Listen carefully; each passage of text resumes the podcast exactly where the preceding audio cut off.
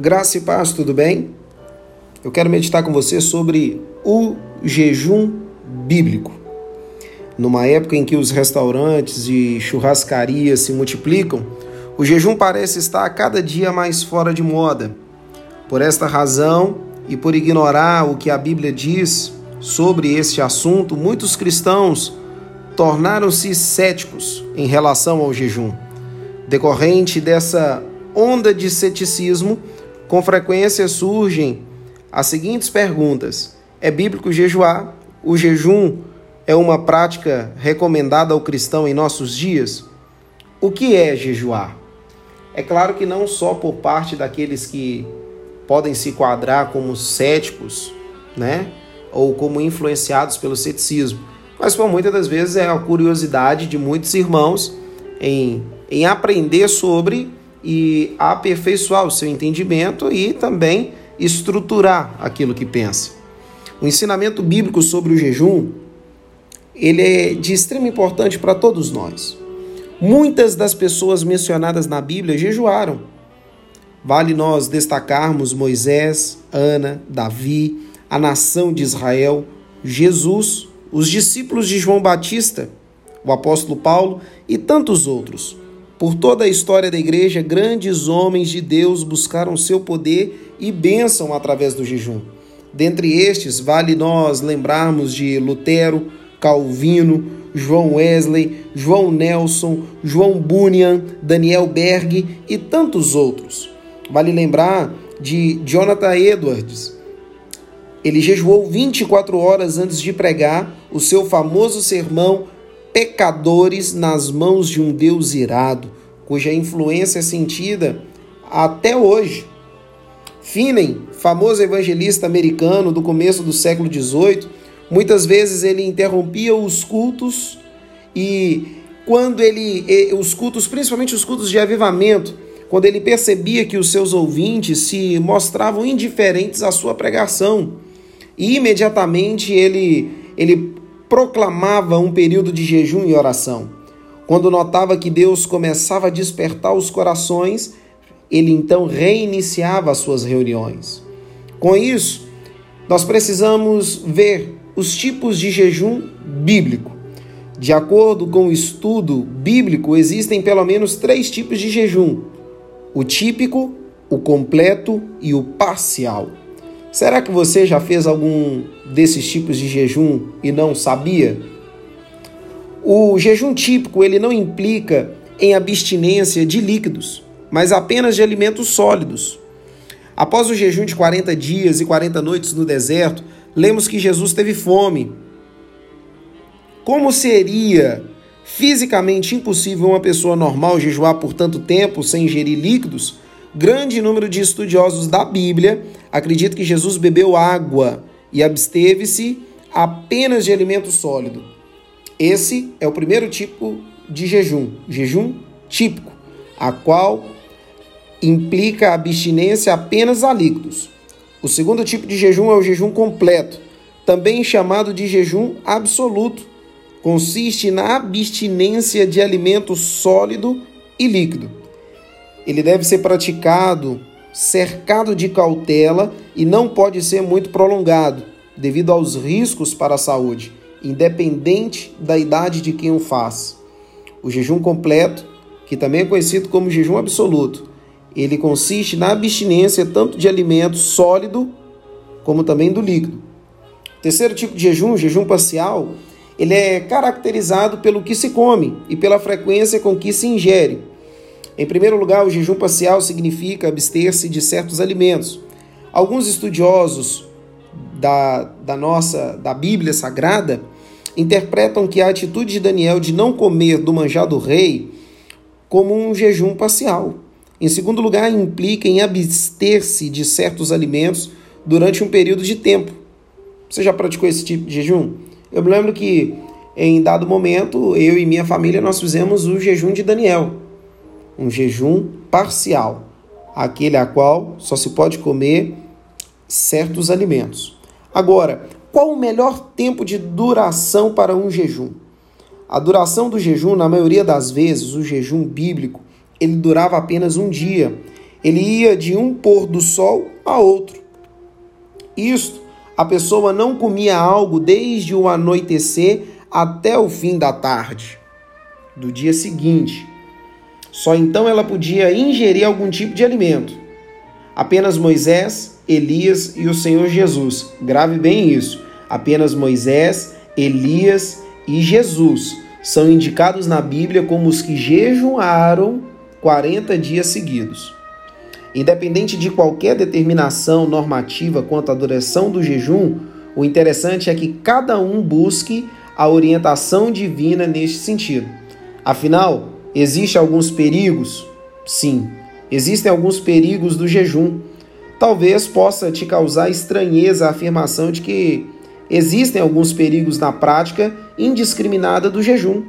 Talvez seja por isso que a Bíblia não tenha um mandamento explícito com respeito à melhor ocasião para o jejum e adoração dele. Dentre os principais perigos que cercam a sua prática, nós precisamos observar alguns pontos extremamente importantes. O primeiro é sobre o perigo de natureza física quando praticado abusivamente, sem orientação específica. Existem alguns irmãos que se empolgam e que acabam fazendo o jejum de uma forma abusiva isso é perigoso, isso não é bom. Não se pode fazer sem a devida orientação e sem o devido cuidado. Um outro aspecto é que o jejum sem oração é meramente uma privação de alimento e não terá qualquer valor perante de Deus. A Bíblia nos diz orar sem cessar.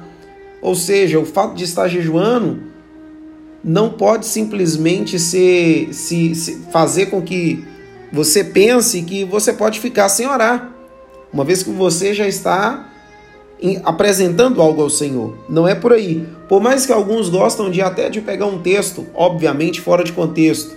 Ah, mas não é pelo muito falar que sereis ouvidos. Da mesma forma, obviamente, não é pelo muito que vão se abster no que diz respeito ao alimento que serão que serão recebidos diante do Senhor qualquer valor desse jejum. O jejum sem oração é mera privação de alimento. Não pode ser feito assim.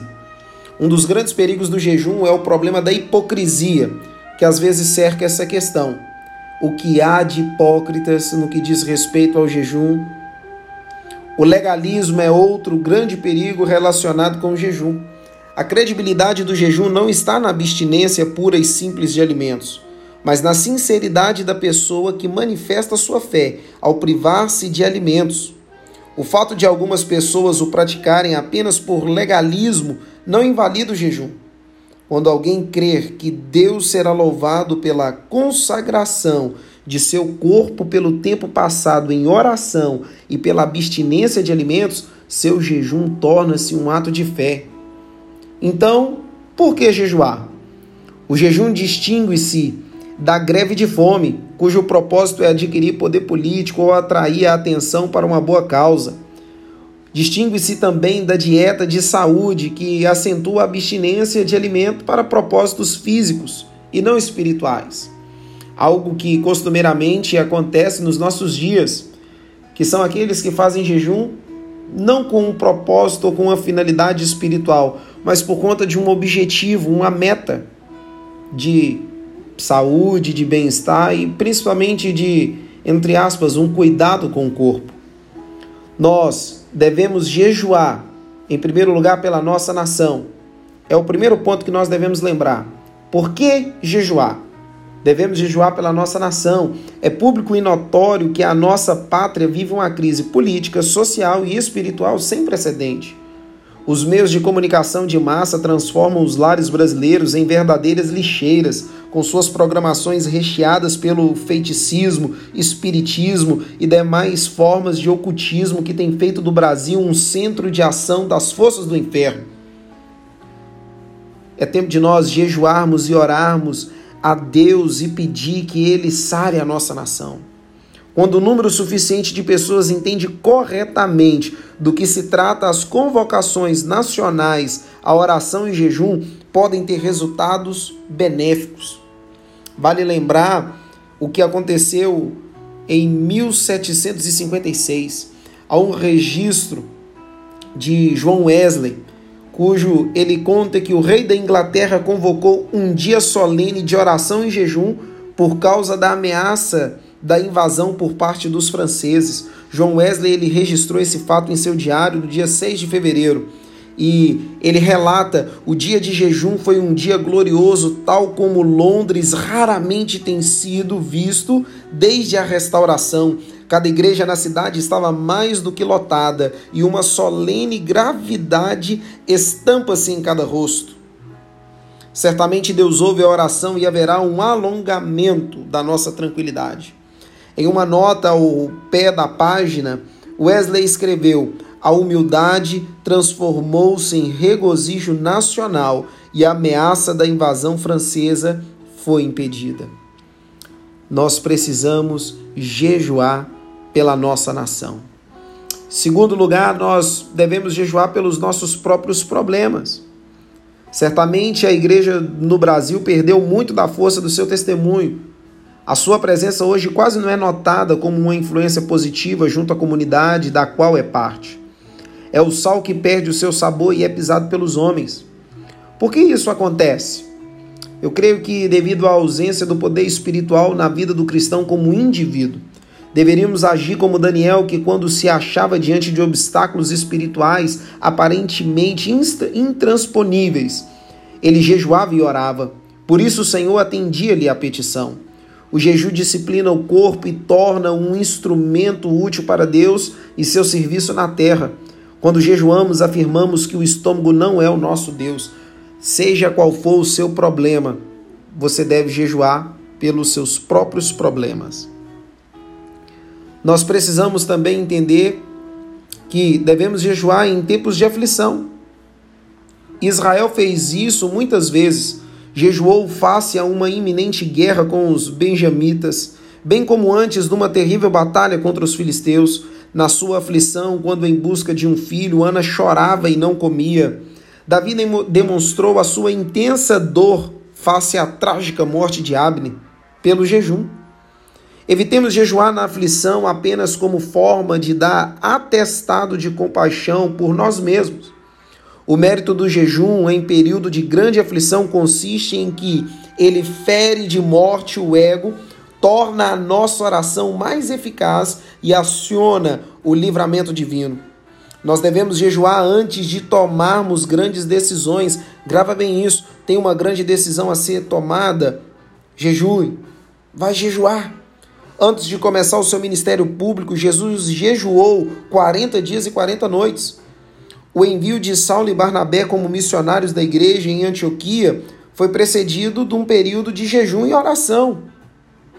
Quando jejuamos antes de tomarmos grandes decisões, testificamos das nossas limitações pessoais, bem como demonstramos a nossa firme decisão de confiar nas possibilidades e promessas de Deus. Esta é uma forma humilde e dependente de chamar o Senhor a intervir em nosso favor. Nós devemos jejuar na esperança da vinda de Cristo. Faça a pergunta dos discípulos de João Batista: por que jejuamos nós e os fariseus muitas vezes e os teus discípulos não jejuam? Jesus respondeu: Podem porventura andar tristes os filhos das bodas enquanto o esposo está com eles? Dias, porém, virão em que lhe será tirado o esposo, e então jejuarão. Em outras palavras, enquanto Jesus estivesse com seus discípulos, era compreensível que eles não jejuassem. Porém, tão logo ele, que é o esposo, voltasse ao céu, os seus discípulos jejuariam.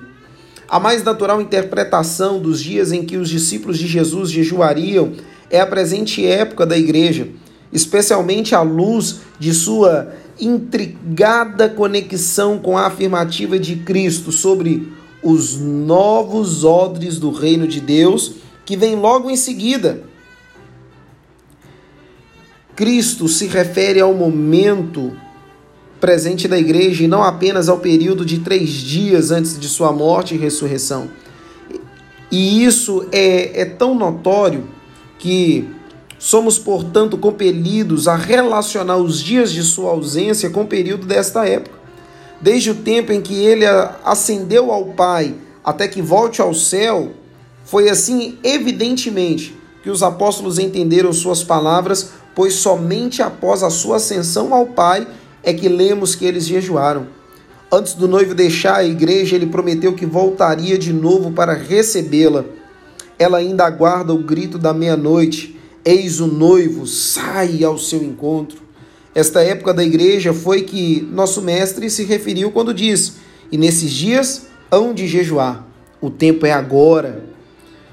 Contemporâneos dessa ausência física temporária do esposo, devemos jejuar na esperança e na expectativa de sua manifestação triunfal, orando ansiosamente: Vem depressa, amado meu. O Espírito e a noiva dizem: Vem. Como então que nós devemos jejuar? Como jejuar? Já dissemos que jejuar é muito mais que abster-se de alimentos. O Antigo Testamento define como afligir a alma. Desse modo, para que o jejum tenha algum valor perante Deus, é necessário que tenha um objetivo espiritual específico. Quanto à maneira correta de jejuar, atente para algumas recomendações práticas que nós extraímos do ensino do próprio Jesus Cristo. Primeiro, determine previamente o tempo de duração do jejum. Não é bom iniciá-lo sem a decisão prévia quanto ao tempo de duração. Ah, eu vou jejuar até a hora que eu aguentar. Não é por aí. Estabeleça um tempo. Você conhece o seu corpo, você conhece a sua resistência, você conhece a sua saúde.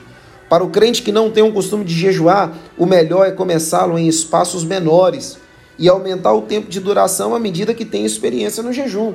Você pode jejuar de meia-noite a meio-dia, você pode jejuar de meia-noite às 15 horas e aumentando gradativamente.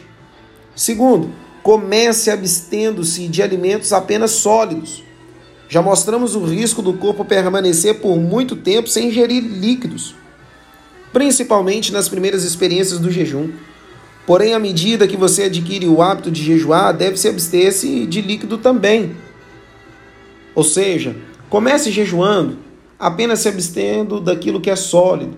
Depois você faz o jejum absoluto. Depois você faz o jejum parcial, mas sempre com todo cuidado. Planeje algum tempo de oração durante o jejum. Como dificilmente podemos nos dar a meditação e a oração enquanto trabalhamos e estudamos, seria pouco recomendável jejuar durante o exercício de nossas atividades diárias. Jejum e oração estão interligados. Dê lugar ao arrependimento no seu coração. Em Davi temos o exemplo de um homem humilde diante de Deus. Ele mesmo diz: Chorei em jejum está a minha alma e isto se tornou em afrontas. O jejum que não torna o nosso coração manso e humilde, acessível ao arrependimento, tem menos valor que uma greve de fome. Escolha alguns versículos bíblicos para meditação. Dentre outros, o jejum tem a propriedade de aprofundar a meditação. Portanto, nada melhor do que meditar na palavra de Deus Devemos meditar nos versículos que se tornam ponto de apoio para nossas petições durante o jejum. Jejue com um propósito específico.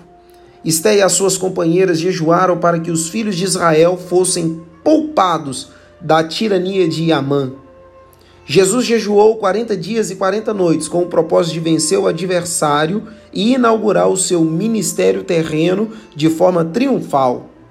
De igual modo, nós devemos ter um propósito específico em mente ao tomarmos a decisão de jejuar.